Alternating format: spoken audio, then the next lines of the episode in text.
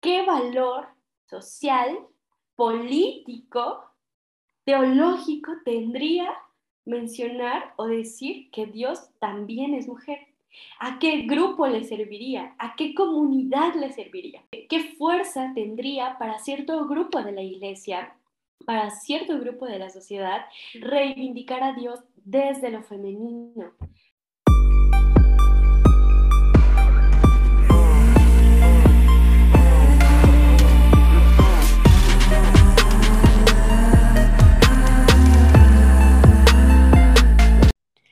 Hola, ¿qué tal? Bienvenidas. Nosotras somos Feministas, un podcast de mujeres RUAG. Somos un grupo de mujeres cristianas y feministas que buscamos reencontrarnos con la verdad que nos hará libres, desde el cuestionamiento de lo establecido y la búsqueda de cielos nuevos y tierras nuevas a partir de los ojos de mujeres. Quédate con nosotras y disfruta este espacio de reflexión irreverente, provocador, liberador y deconstructivo a partir del cuestionamiento de la fe y la sana doctrina a la luz de temas de literatura, historia, cultura, psicología y mucho más. Nosotras somos Fernanda, Ruth y Pamela. Y estamos aquí porque queremos. Comenzamos. Chicas, estamos muy contentas de estar de vuelta con este tan esperado eh, segundo episodio donde vamos a seguir hablando de deidades femeninas. Al fin. Eh, hola Pam, qué gusto por fin. Eh, vamos a estar aquí con la segunda parte de estos segmentos acerca de deidades femeninas. Nos da mucho gusto poder compartirles, como les decíamos en el episodio anterior, queríamos centrar esta parte que va a ser bien rica, bien padre, como estas diosas arquetípicas que seguro todas conocemos las características que tienen, de dónde vienen, y también verlas no solo como un cuento que le pasó a otra persona en quién sabe qué cultura, sino algo que se puede relacionar con nuestras creencias, ¿no? Y un poco quitarle este velo como de paganismo y cosas del diablo. Exacto. Y bueno, en este segundo episodio eh, queremos, queríamos tratar de, de, dar respuesta y de, de, dialogar junto con ustedes algunas de las preguntas que eh, a nosotras por ahí nos, sonaron en la cabeza, que nos traían algunas dudas y que nos llevaron también eh, a, dialogar y a pensar acerca de, todo este tema tan, tan enorme que es las deidades femeninas, las características femeninas, las sociedades que, eh, que en su momento... Eh, tuvieron diosas femeninas y sociedades también que hasta la fecha siguen, siguen teniendo diosas femeninas y cómo, cómo nos encontramos con, con, estas deidades. Así es, creo que una primera pregunta que tanto a Fer, a Rudy, a mí nos surgía cuando empezamos a ver el tema es, ¿por qué todos los dioses modernos, o al menos los dioses de las grandes religiones monoteístas modernas son tan evidentemente hombres, o sea, no, no son muy género neutro, que digamos, sino se comportan como hombres, eh, los llaman como hombres y son religiones como de hombres, ¿no? ¿Por qué? ¿Por qué sucede esto tanto en el judaísmo, en el cristianismo, en el, en el islam, en el budismo? Realmente es una característica muy notoria que si no la vemos es porque empezamos a creer que lo masculino es universal y, y pues no lo es, pero me lleva a preguntarme si esto es un rasgo de las religiones modernas o viene de un poquito más atrás. Bueno, eh, es bien interesante esta pregunta porque justamente, eh, y, como lo veíamos en el capítulo anterior, eh, con estas sociedades primigenias, con estas religiones también primigenias, vamos a ver que no solamente van a haber deidades, eh, que tienen características de los hombres, sino que también van a haber deidades que tienen características femeninas. Y estas deidades pueden ser tanto buenas como malas, ¿no? Y dependiendo de lo que tú necesites, dependiendo de cuál sea tu problema, tú te vas a acercar a tal o, cual deidad, ¿no? Algo bien interesante es que... Em, eh, van a haber eh, sociedades patrilineales y sociedades matrilineales. Y por ejemplo, si tú perteneces al grupo de tu madre, los dioses y las diosas del grupo de tu madre van a ser eh, estos dioses y estas diosas que tienen características más amorosas, más compasivas, que son más comprensibles. Pero si tú perteneces al grupo de tu padre y, y por lo tanto eh, tu padre es quien te hereda los dioses, eh, estos dioses van a ser un tanto más eh, los malos, los que regañan, los que te vigilan, ¿no? Entonces, bueno, van a ver dentro de este panteón un, un sinfín de, de, dioses con un sinfín de características, ¿no? entonces, en la antigüedad también habían dioses que, que eran, este, que tenían características hombres, ¿no? Y como lo digo regularmente, eh, estos dioses que vienen del grupo paterno, pues van a ser un poquito los que tienen estas características más de, castigo o más de, enojo, ¿no? Pero en realidad eh, siempre han existido estas, estas eh, religiones patriarcales, ¿no? Estas religiones que, presentan a pues a, un dios con características masculinas. Y, algo muy interesante también es que eh, muchas veces pensamos que los procesos históricos son lineales, ¿no? Que, es una línea así eh, recta, que tiene un principio y que tiene un final, pero los procesos históricos nunca son lineales y pues siempre quedan rastros mm, de, lo que se cree haber superado. En ese sentido, y a pesar de que a lo largo de la historia han habido dioses este, hombres y en la actualidad, en la modernidad, también hay dioses hombres, pues también desde la antigüedad este, hay deidades femeninas y también en el presente siguen habiendo deidades femeninas. Entonces, como lo veíamos un poco en el capítulo anterior, ¿no? Con estas con la llegada de estas religiones monoteístas, pues ese panteón tan diverso se convierte y se reduce a un solo dios que no solamente va a tener características masculinas, sino que también va a tener características femeninas. Y, llega, llega estas, llegan estas religiones monoteístas, estas grandes religiones monoteístas, eh, pero la llegada de estas religiones monoteístas y la llegada de estos dioses eh, masculinos y a su vez femeninos que, digamos así, acaparan toda la atención, no quiere decir que ya no existan nunca más las diosas, ¿no? Que, que desaparezcan, que ya no haya diosas. No, lo, interesante y, lo magnífico de esto es que a pesar de que llegan estas grandes eh, religiones monoteístas con mucha fuerza y llegan con ellas su Dios, eh, las, diosas femeninas siguen existiendo y siguen resistiendo junto con estas sociedades eh, en las que también se resaltan las características de las mujeres. Es muy interesante lo que nos cuenta Ruth porque efectivamente solemos pensar en la historia como una línea que además va hacia arriba, ¿no? Como, como que siempre vamos evolucionando y creciendo y que lo que ahora hay es mejor que lo que hubo anteriormente. Esa es una corriente de pensamiento.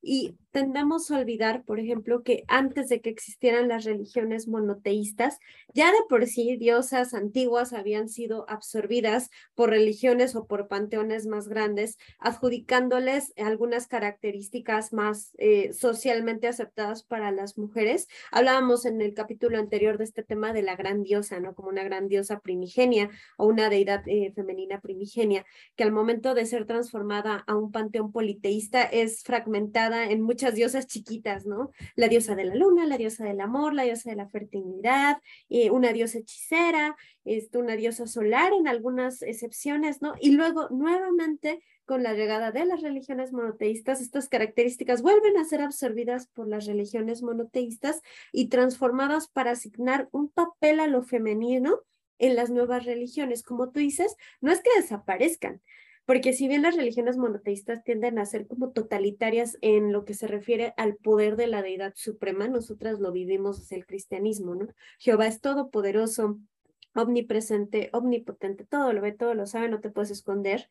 No hay como, no se reparte el poder con ninguna otra figura. Sin embargo, sí existe una figura femenina importante que vamos a desmenuzar poquito a poquito durante también este episodio y que también lo hemos tratado en otros episodios de feministas, pero no es como que esta figura femenina tenga la misma importancia que la deidad masculina, tenga las mismas características, sino cumple un rol y, se le adjudica ese rol y ese papel en la historia.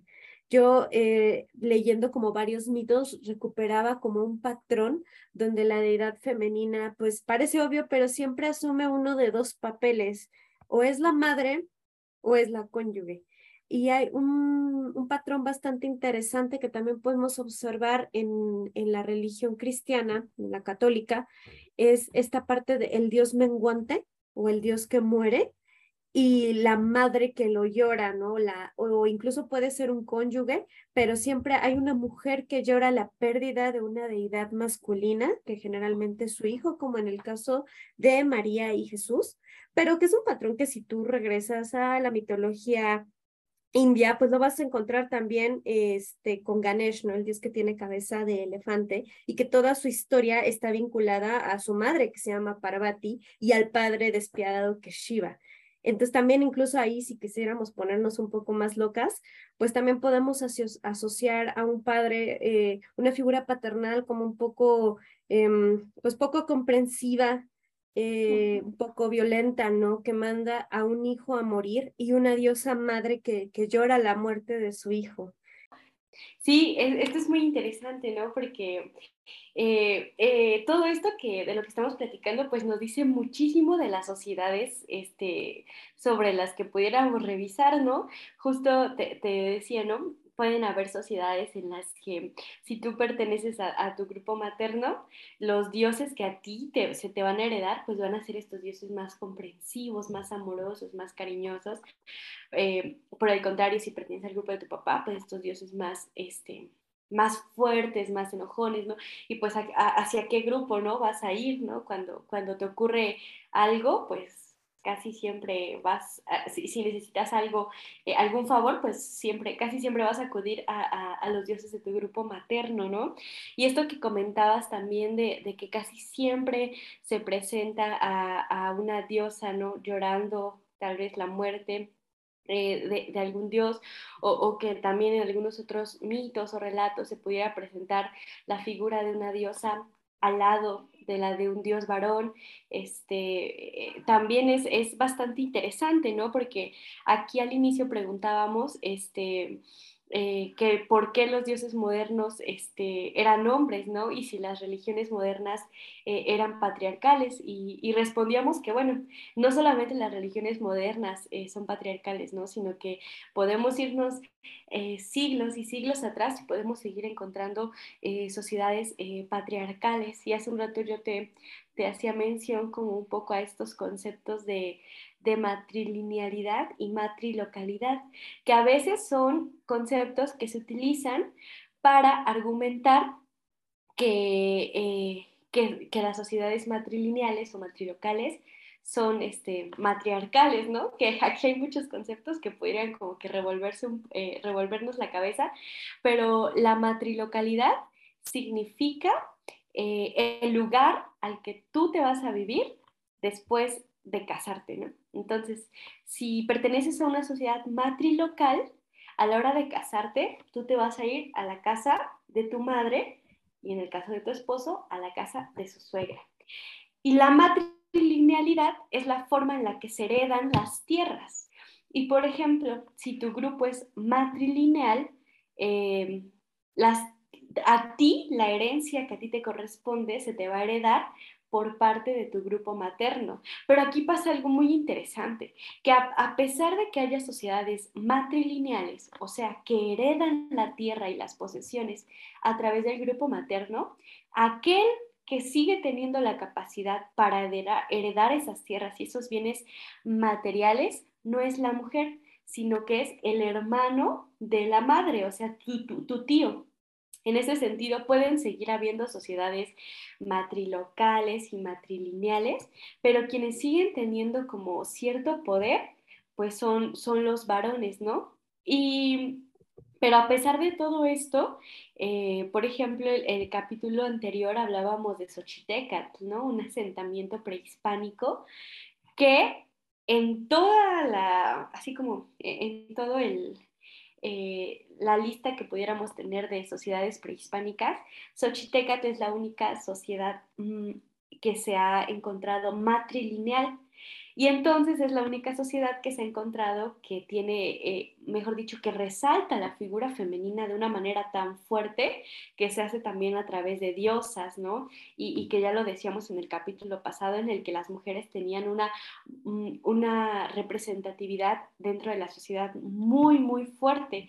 Entonces, eh, a pesar de que de que a lo largo de la historia este, estas religiones y estas sociedades patriarcales han estado bien fuertes y bien presentes, eh, nuevamente, ¿no? Las, las figuras, la figura de la mujer y, y, estas diosas, a lo mejor no estas diosas de manera como aislada, sino estos grupos sociales en los que se resalta la figura de la mujer, pues eh, a lo mejor no de manera tan inconsciente, pero han resistido y se, y, se han mantenido ¿no? Eh, en resistencia hasta, hasta este momento. Es muy interesante que menciones eh, justo esta palabra, ¿no? La resistencia, la resistencia de las diosas, ¿no? Cómo perduran las diosas en las religiones modernas hasta nuestros días. Y por supuesto podemos tomar el ejemplo de de qué manera son visibles las mujeres en el cristianismo, ya sea el católico o el protestante, y más fuerte en el catolicismo que en el protestantismo, pues tenemos las figuras de las vírgenes, ¿no? Que como tú decías, sería un error asumir que porque son mujeres, pues entonces ya estamos frente a deidades feministas, ¿no? Déjate tú femeninas, sino que están asociados como a valores del feminismo y pues no, no necesariamente, ¿no?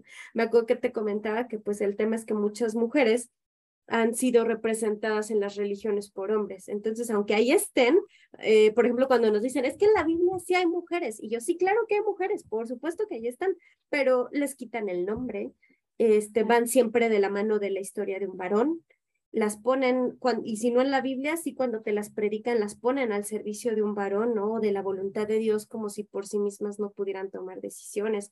Entonces, el tema no es si existen o no mujeres en la Biblia, o sea, la respuesta sí, sí hay, pero eh, el punto es dónde, ¿no? O sea, dónde y cómo y cómo nos las representan. Esta parte de que nuestra deidad femenina más importante en el cristianismo sea la Virgen María, pues es un reflejo, ¿no? De, cuáles son los valores asociados a lo femenino que importan en la religión hoy en día, y la maternidad y la virginidad, por porque pues no, no la puedes asociar a otra cosa, ¿no?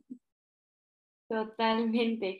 Y justo eh, esto es muy interesante, ¿no? Porque también en esta pregunta de, de, acerca de las deidades femeninas, bueno, las deidades femeninas han, han existido existen y seguirán existiendo, ¿no?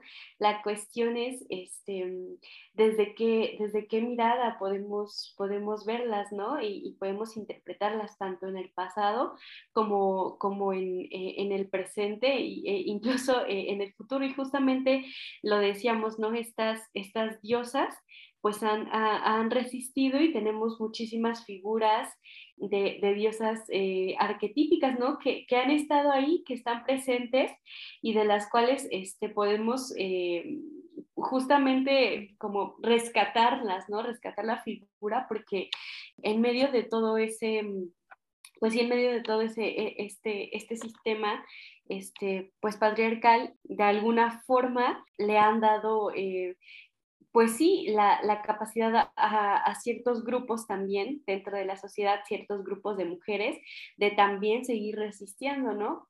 Pongo el ejemplo eh, muy constante de este grupo prehispánico, ¿no? Eh, de Xochitecas, cómo es que a través de estas deidades femeninas, los grupos femeninos tenían formas de relacionarse, ¿no? Ellas ofrecían ofrendas, ellas eran las dirigentes, ellas eran las encargadas de la educación, ellas eran las encargadas de los rituales religiosos, por lo tanto de los rituales políticos. Entonces, a través de estas figuras arquetípicas de diosas, los grupos sociales de mujeres también encontraron una forma de la cual, eh, pues, tomar valor y seguir resaltando y seguir este, resistiendo y, seguir eh, mostrando su, pues, sus capacidades dentro de su grupo social. Y, justamente, ¿no? Por aquí tenemos algunas mujeres de las cuales podríamos como que contarles un poquito y, una de ellas, continuando un poco con este... con, este, eh, eh, dentro de esta zona geográfica y dentro de este momento histórico que es Mesoamérica prehispánica, pues tenemos a, a eh, ¿no? También eh, nuestra madre. Eh, la, también llamada la madre de todos los dioses, la diosa de la tierra, la de la falda de serpientes, diosa de la vida y de la muerte, ¿no? Esta, esta, esta deidad que es una deidad azteca, eh, que tiene una falda de serpientes y es muy interesante porque eh, la falda de serpientes, o mejor dicho, las serpientes dentro de la cosmovisión eh, azteca, prehispánica, está relacionada con, eh, con, lo femenino, con el poder, con el poder productor de la tierra o con esa capacidad de, fertilidad, ¿no? La serpiente eh, simboliza eso, la fertilidad. Entonces, la falda de esta diosa está llena de serpientes, ¿no?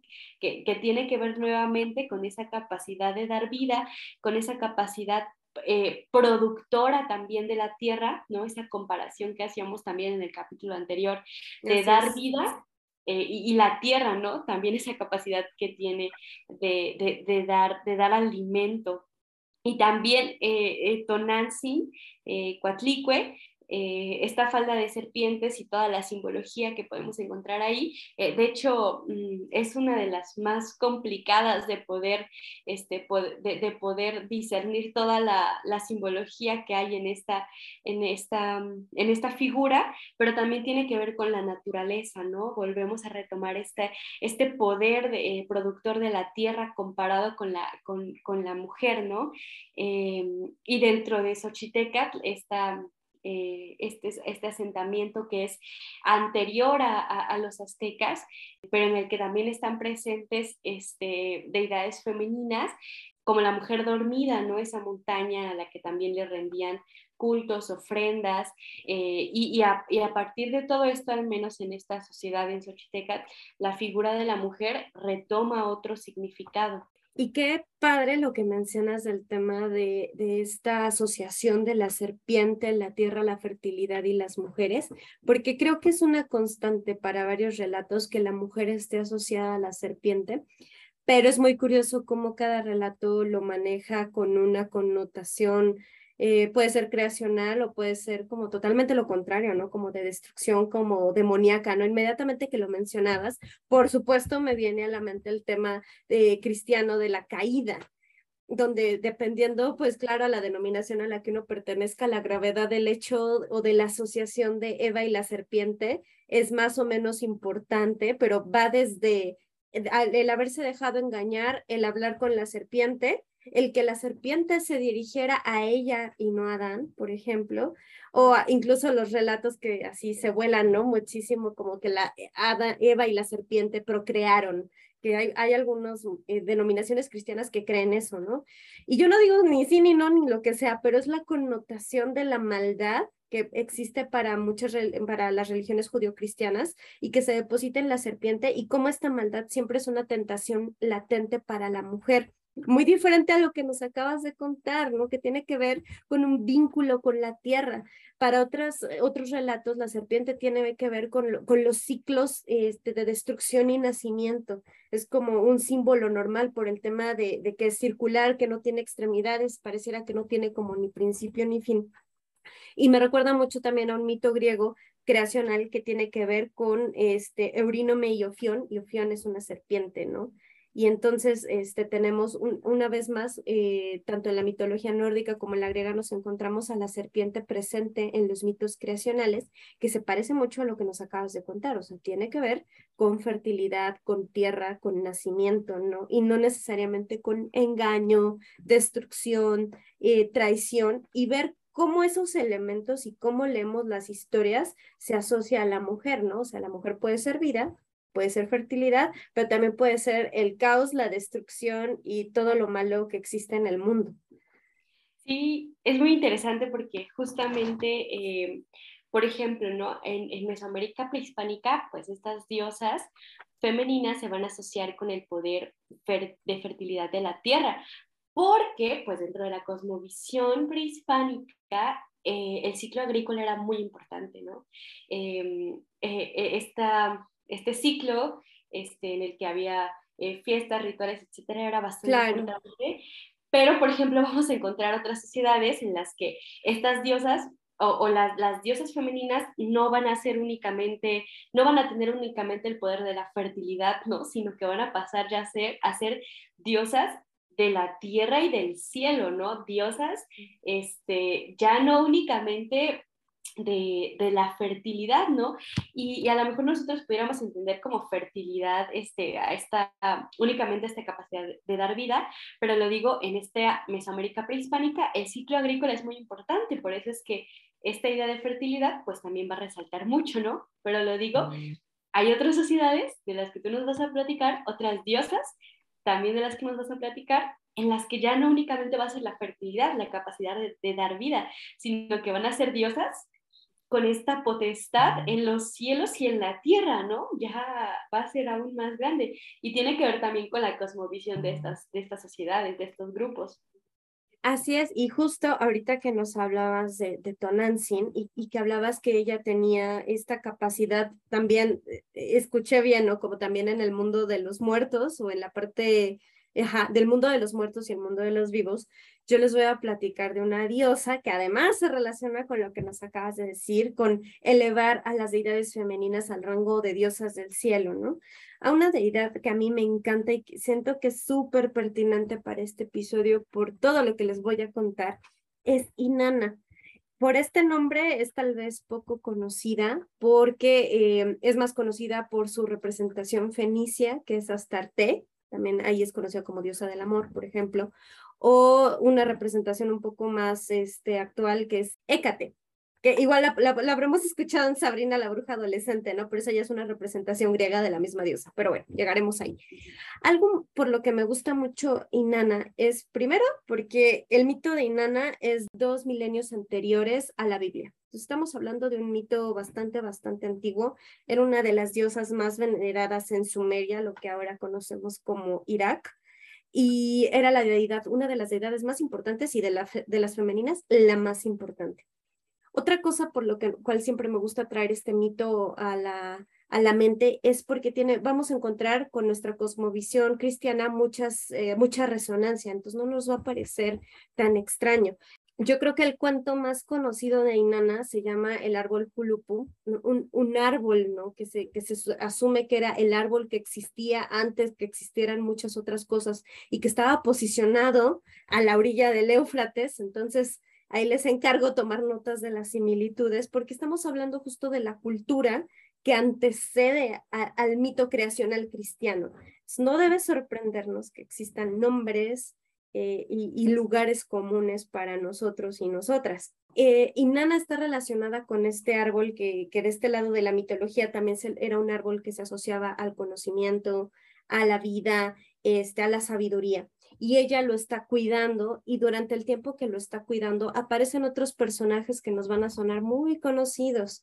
Aparece una serpiente, hablando del tema de la serpiente, pero aquí sí la serpiente como que representa la maldad que corrompe el árbol y de ahí que entendamos que para eh, la mitología cristiana o para los mitos cristianos la serpiente sea algo malo.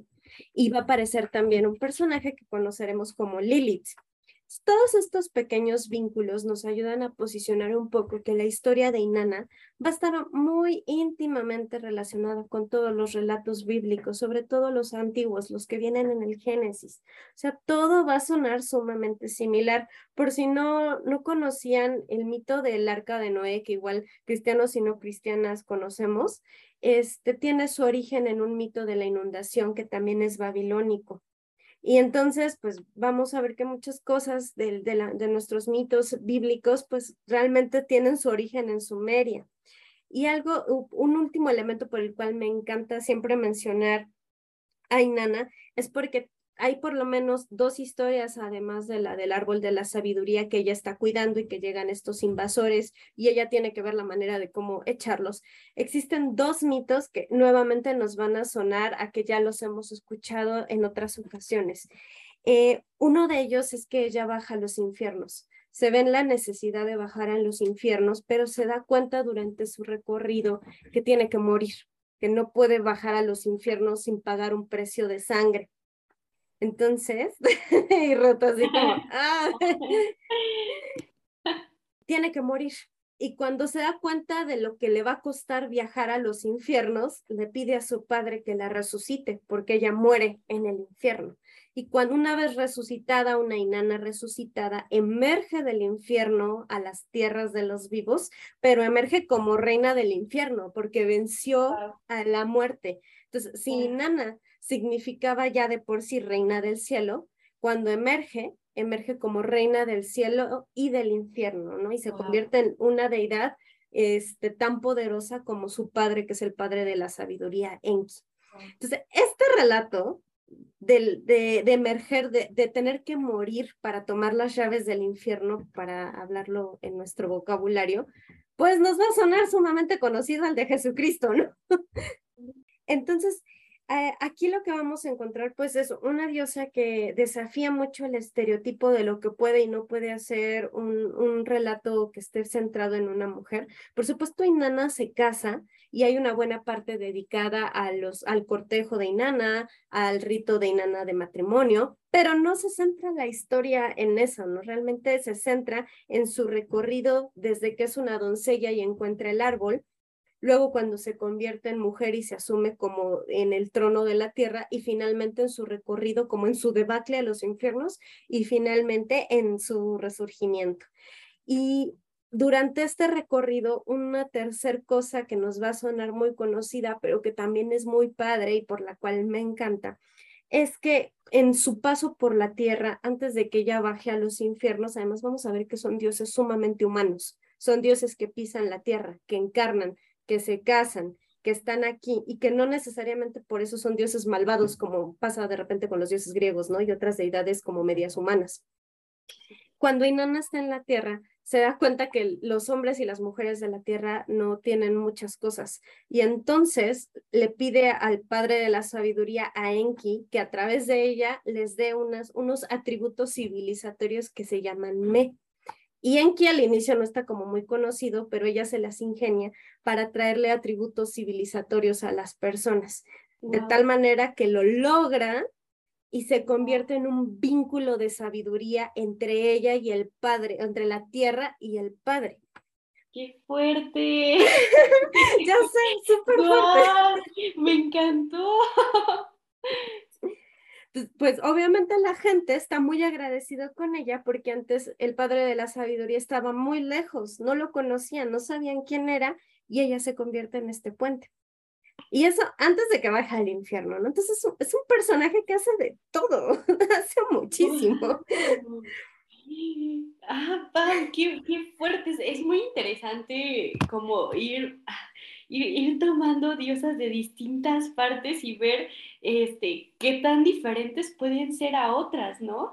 Y, y, y hace un rato Hace un rato mencionábamos que la forma que nosotros tenemos de ver a los dioses, a las diosas, es bastante social, ¿no? Entonces, eh, pudiéramos ver ahí la intención de, de las sociedades al, querer mostrar con ciertas características, ¿no? A, las diosas, ¿no? Porque eh, eh, ahorita me, yo nunca he escuchado la, la historia de, de Inanna, ¿no? Pero me pareció como muy, este, o encontrada con Pandora, que no es una diosa, pero que sí es una figura que también abre esta caja, ¿no? Y que muy contrario a lo que hace Inanna, que es traer civilización y, traer como mejoras, la figura de Pandora al abrir esta caja, ¿no? Es trajo todas las desgracias eh, del mundo, ¿no? Y gracias a ella la sociedad está, eh, está como está y gracias a ella estamos completamente perdidos, ¿no? En este caso, Inanna es esta mujer eh, que, que, que, ofrece este, cosas muy buenas para su sociedad, ¿no? Exacto, y realmente yo siento que de repente uno lee estos, una puede leer estos mitos y ver que prácticamente es la misma historia, solo depende quién te la esté contando. Porque no sé si les pasó, pero cuando yo era chica y leía la historia de Eva con el árbol, ¿no? Que, que es el equivalente al árbol julupu. Y, y te cuentan que Eva se, se abrió al conocimiento, por así decirlo, ¿no? O sea, como que gracias a ella dejamos de vivir en un mundo natural. Si uno quiere leer eh, de alguna manera literal el mito de, Eva y el árbol, yo me preguntaba, o sea, si eso en verdad había sido algo malo, ¿no? O sea, entiendo como la parte del pecado y la desobediencia, por supuesto, ¿no? O sea, me queda claro en mi cosmovisión, pero ¿por qué el conocimiento tenía que ser algo malo? Como, como una ambición que no debía estar bien vista.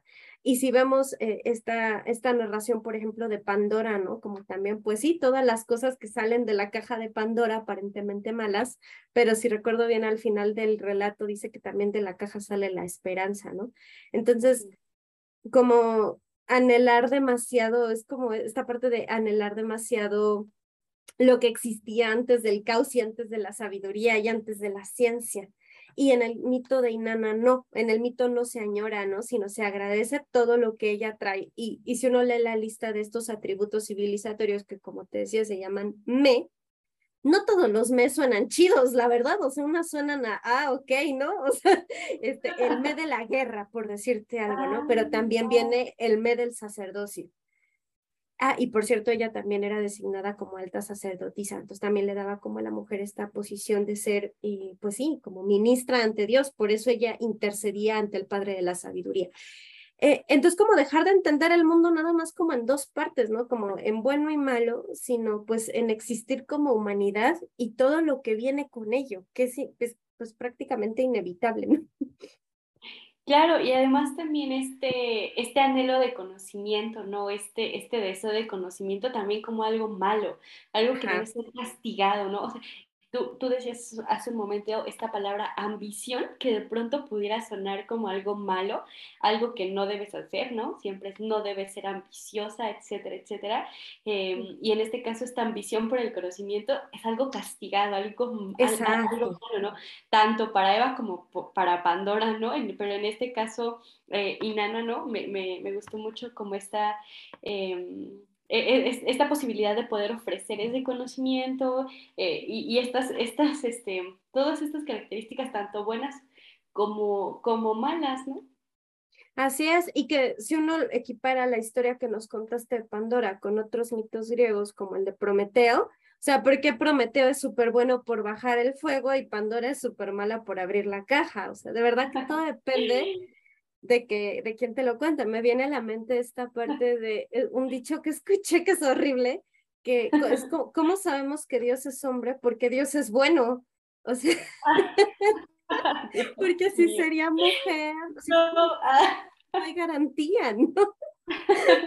Qué, qué, fuerte, ¿no? Eh, para quien le guste todo esto de, de, de, la diversidad cultural, esto es brutal, porque hace un rato decíamos, este, eh, regularmente los dioses asociados con el grupo masculino, pues son los malvados, los que castigan, ¿no? Los que vigilan, etc. Ah, pero eh, en este caso, ¿no? Y ya en una, eh, pues, sociedad un poco más, este,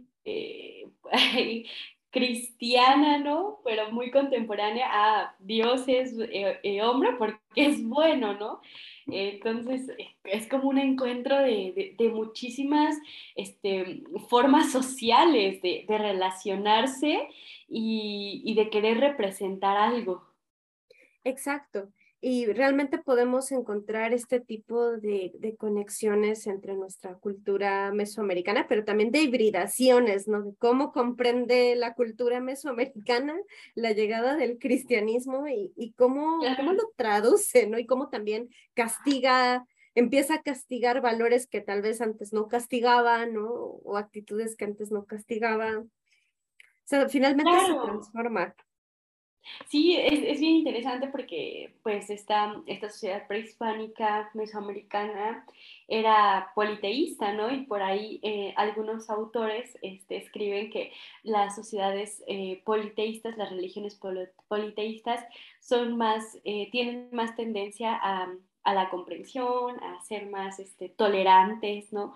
De hecho, cuando llega el cristianismo y traen a Jesús, mm, pues los grupos prehispánicos dicen, bueno, está bien, ¿no? Tu Jesús está muy chido, está muy, muy, cool, eh, pero yo tengo a mis dioses también, ¿no? En realidad no es como que ellos tuvieran un, un, encuentro así fuerte de decir, no, ¿por qué me traes este Dios? No, pues está bien, es tu Dios, tú lo adoras, ok, ah, ponlo en donde quieras. Yo también tengo mis dioses, yo también los adoro, ¿no?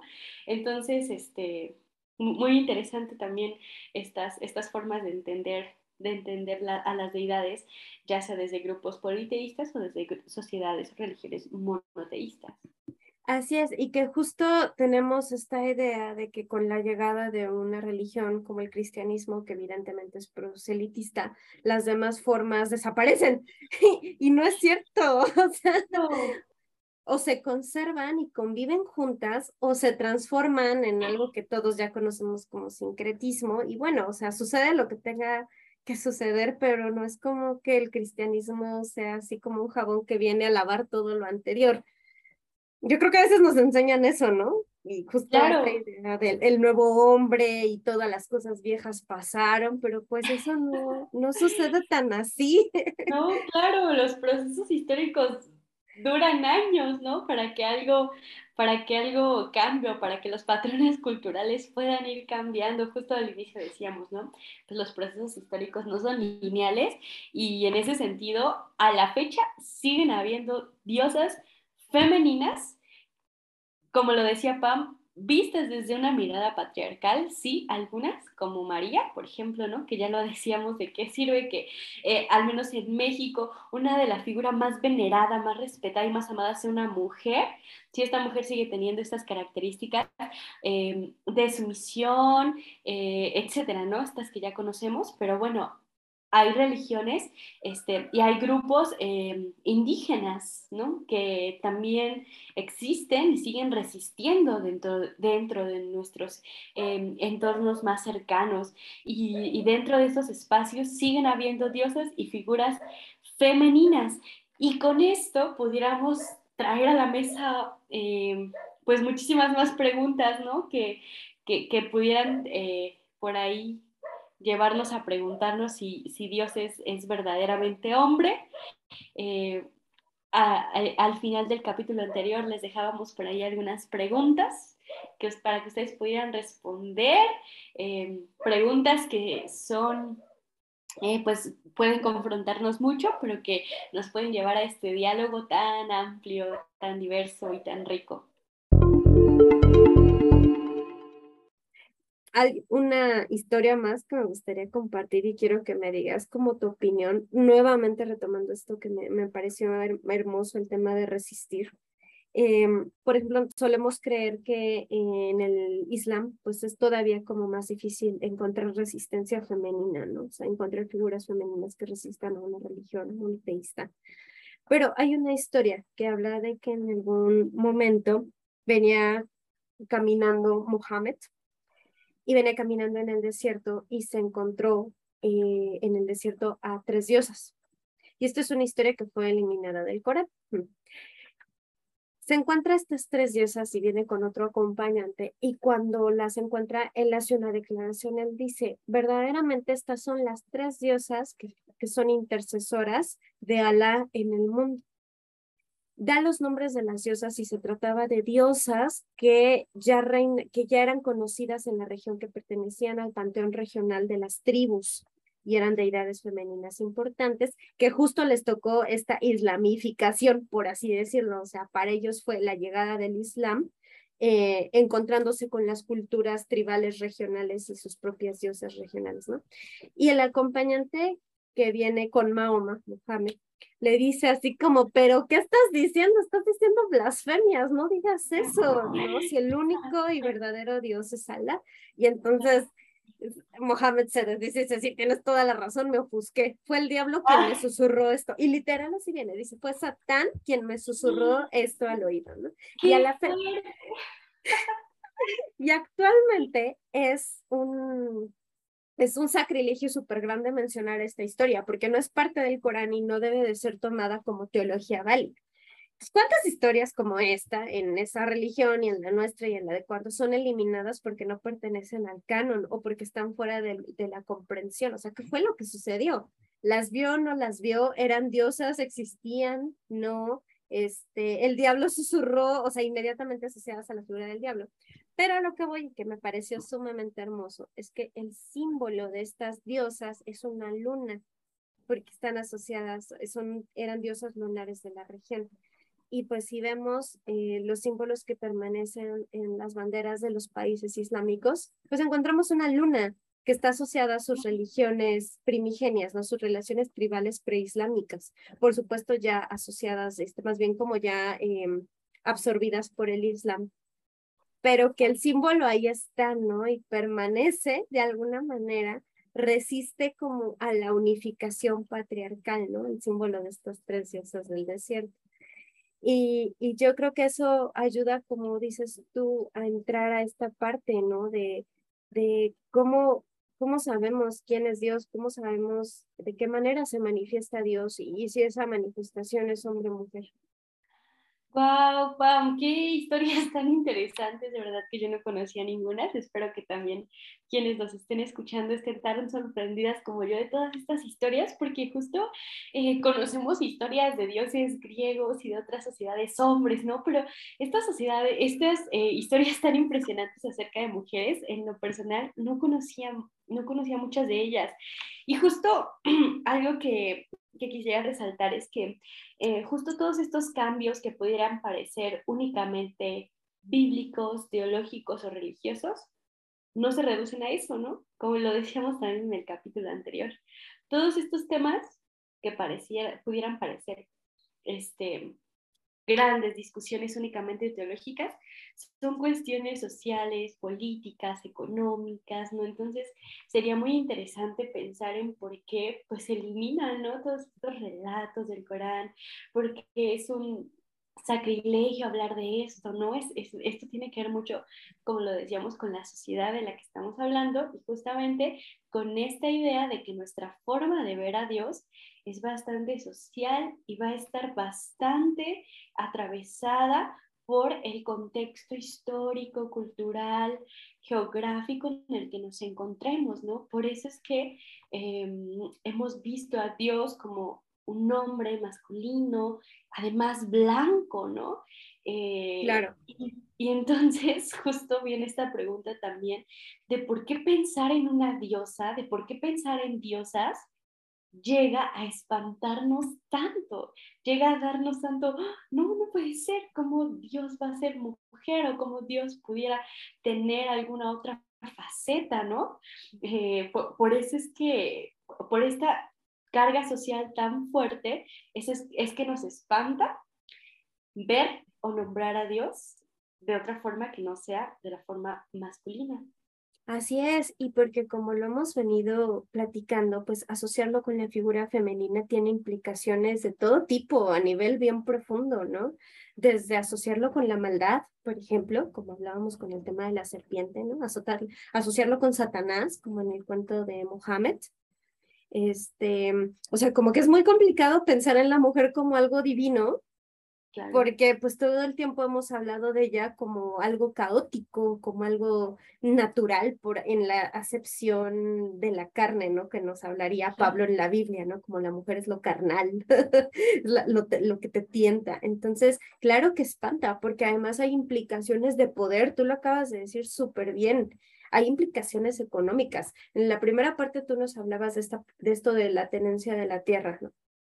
quién, tiene el poder, quién tiene el apellido, quién tiene las tierras. Pues para nosotros y nosotras como cristianas, pues es fácil igual pensar en un Dios todopoderoso hombre, porque es normal que los hombres sean todopoderosos y lo tengan todo, pero no es normal pensar que las mujeres pueden tenerlo todo y pueden saberlo todo. Tiene muchas implicaciones muy densas.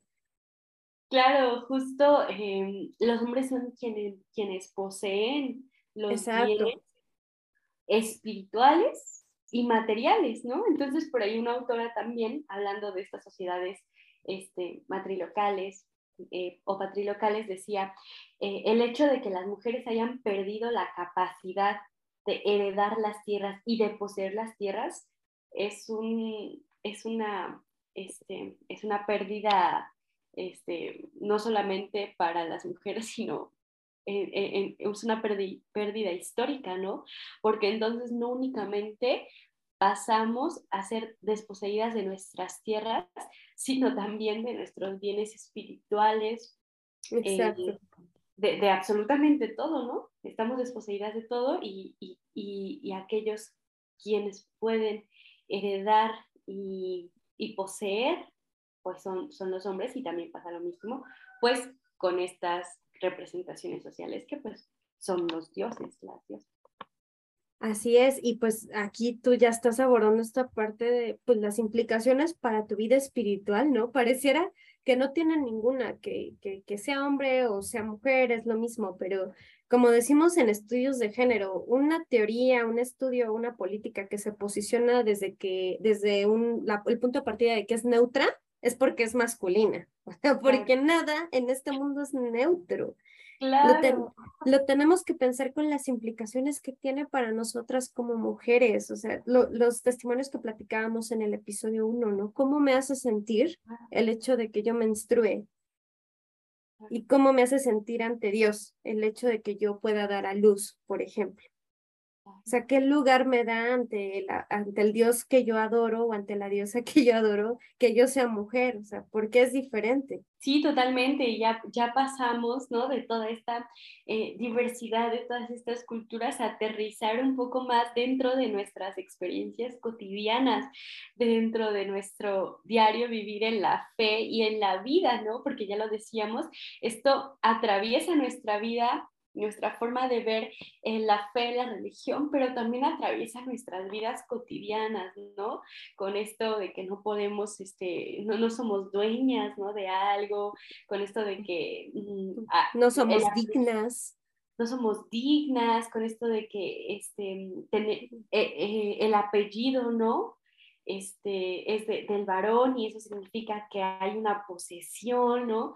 Eh, no, no, no, podemos tener propiedades, este, o bueno, en la actualidad ya está a lo mejor un poco más fácil, ¿no? Pero sigue, sigue atravesando todo, nuestra, eh, todo nuestro, nuestro diario vivir. Entonces, ¿qué implicaciones pudiera tener para nosotras pensar a Dios eh, como mujer, ¿no? Como madre, ya lo decía hace un rato, eh, regularmente o, en estas sociedades pues antiguas, las diosas, los dioses de tu grupo materno, pues eran más, este, más amorosos, más cuidadosos, más cuidadores.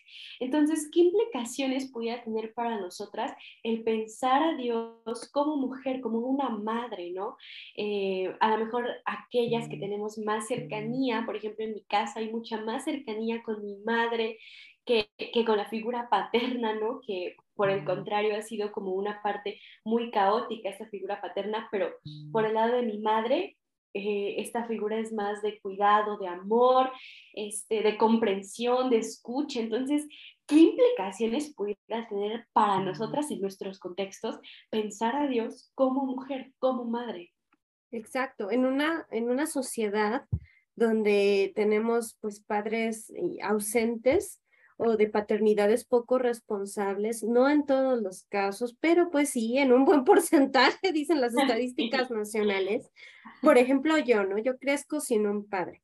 Entonces, imaginarme el amor de un padre es mucho más difícil para mí que imaginarme el amor de una madre, que es algo que siempre tuve cerca y que quién sabe que como esta experiencia que yo tengo o como la que tú nos compartes, este, sea más difícil imaginarnos a un padre cercano y amoroso también cuando preparábamos este episodio hablábamos mucho, ¿no? De la diferencia de este Jehová guerrero del Antiguo Testamento y este Jehová más más cercano, más amoroso, más compasivo que nos presenta el Nuevo Testamento, ¿no? Que realmente es una diferencia radical.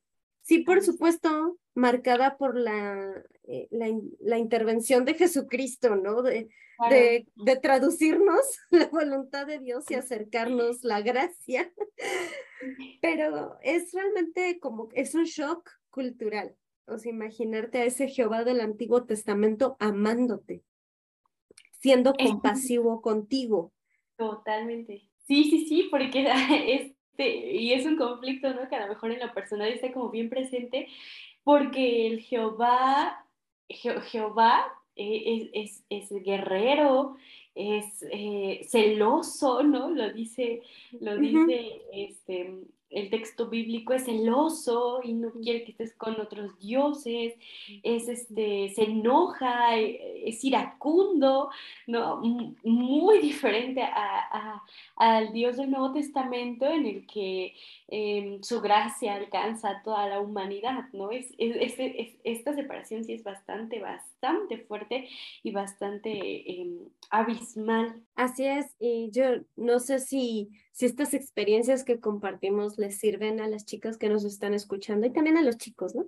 Em, pero ojalá sí sea, y yo quisiera también como compartirles esta parte de que en algún punto yo intenté, me planteé como estas cosas, ¿no? Dios, Dios es hombre, es mujer, como le oro, le oro en género neutro, le oro como mujer y así, la verdad es que me costó muchísimo trabajo orarle como mujer, ¿no? O sea, me fue como imposible. Dije, no, no, o sea, siento que le estoy hablando hasta arte, o sea, no sé, ¿no? Pero como concebirlo, como al menos plantearme dejar de concebirlo como un papá castigador, un papá lejano, violento, que solo me está juzgando y que Cristo todo el tiempo está haciendo ahí como el paro, ¿no? Así, no, no te la vayas a cargar, ¿no? Dejar de pensarlo así me ayudó mucho, aunque no pueda orarle en femenino, me hizo sentir un poco más cercana a Dios. Mm. Ah, qué bello, Pan, porque em, a mí me gusta también pensar que la forma en la que vemos a Dios no es meramente individual, ¿no? Porque justamente muchas veces decimos, ah, la salvación es individual y entonces yo mi relación con Dios y, perdemos un poquito como este sentido grupal y comunitario, ¿no? Em, en el que, por ejemplo, ¿qué valor social, político, teológico tendría mencionar o decir que Dios también es mujer? ¿A qué grupo le serviría? ¿A qué comunidad le serviría?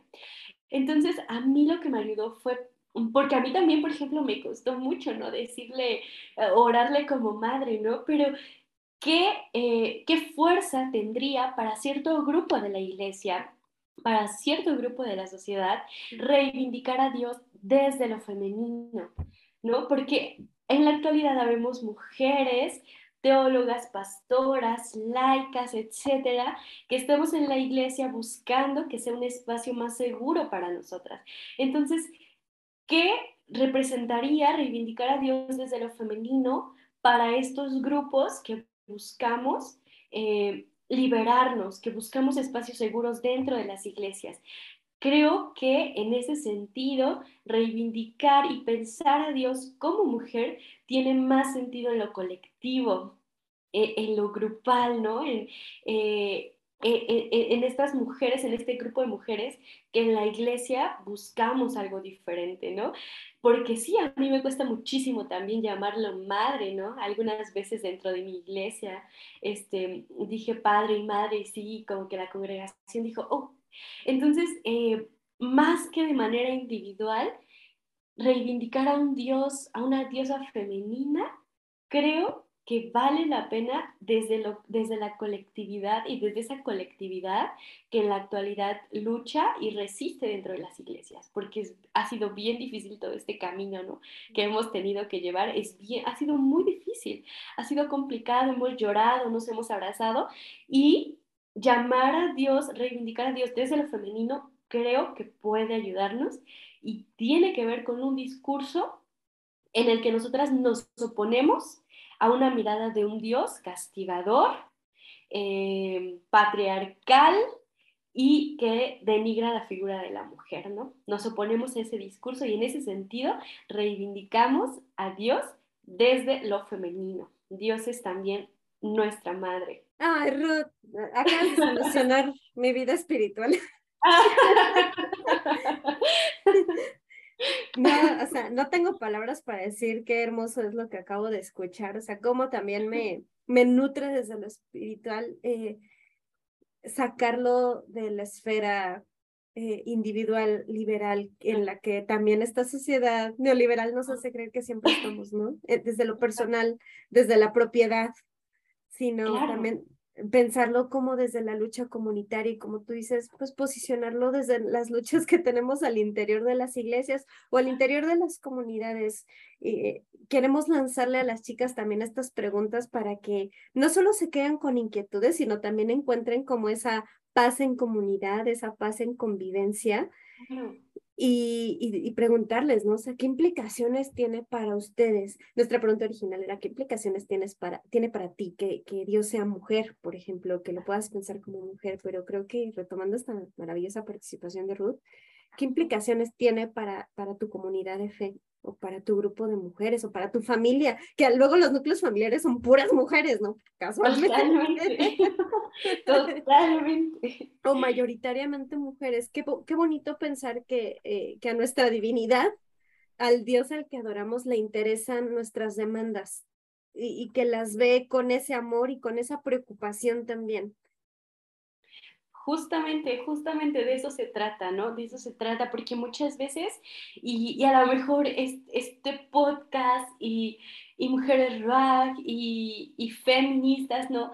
Sí pudiera ser bastante eh, conmovedor para quienes nos escuchan, porque lo fue para nosotras en un primer momento, ¿no? Al, al ser mujeres que crecieron dentro de la iglesia, escuchar algo así es, wow, nos derrumba todo y nos hace entrar en unas crisis tan fuertes, pero justamente queremos decirles a todas las que nos escuchan que estas crisis no queremos que las vivan solas, que no queremos que solas eh, vivan esto que es, es tan difícil de vivir, sino que todo esto podamos vivirlo desde la comunidad y desde sí destruir una visión muy patriarcal que hemos tenido de la iglesia, de la Biblia y de la religión, pero construir algo en comunidad que nos justamente nos libere y que, mm, y que ya no digamos únicamente, ah, me salvo yo del infierno y los demás a ver qué les pasa, porque justamente, como lo dice Pam, eso es,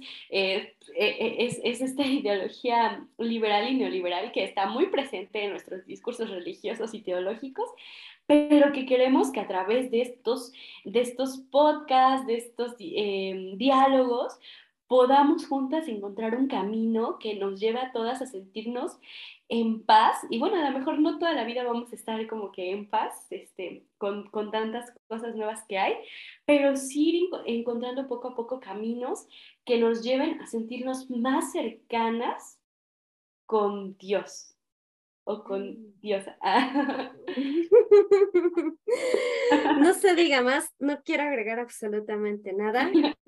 Solo agradecerte muchísimo, Ruth, por tu presencia. Es tu, tu segundo capítulo de invitada en Feministas. No el último, definitivamente. muchas, muchas gracias por todo lo que nos has compartido durante estos dos episodios. Esperamos que sea de, pues, del agrado, de bendición, de, de alimento para todas y todos los que nos escuchan. Y pues finalmente despedirnos invitándolos a, e invitándolas a seguirnos en redes. Sí, muchísimas gracias, Pam. Eh, yo soy fan de todos los episodios que han hecho. Las sigo con mucho amor y las escucho porque justo esto es construir cosas bien bellas en comunidad y desde nuestras luchas, ¿no? desde nuestros espacios, desde nuestra, lo que podemos aportar cada una, para crear algo muchísimo más grande. Y pues sí, las invitamos a seguirnos en todas nuestras redes sociales. Eh, pueden buscarnos en Facebook como Mujeres Ruag y en Instagram como Mujeres-Ruag. Y bueno, nuestro podcast aquí, Feministas. Y pues nos, nos dio muchísimo gusto estar con ustedes y nos vemos en un próximo episodio. Y muchísimas gracias por la invitación.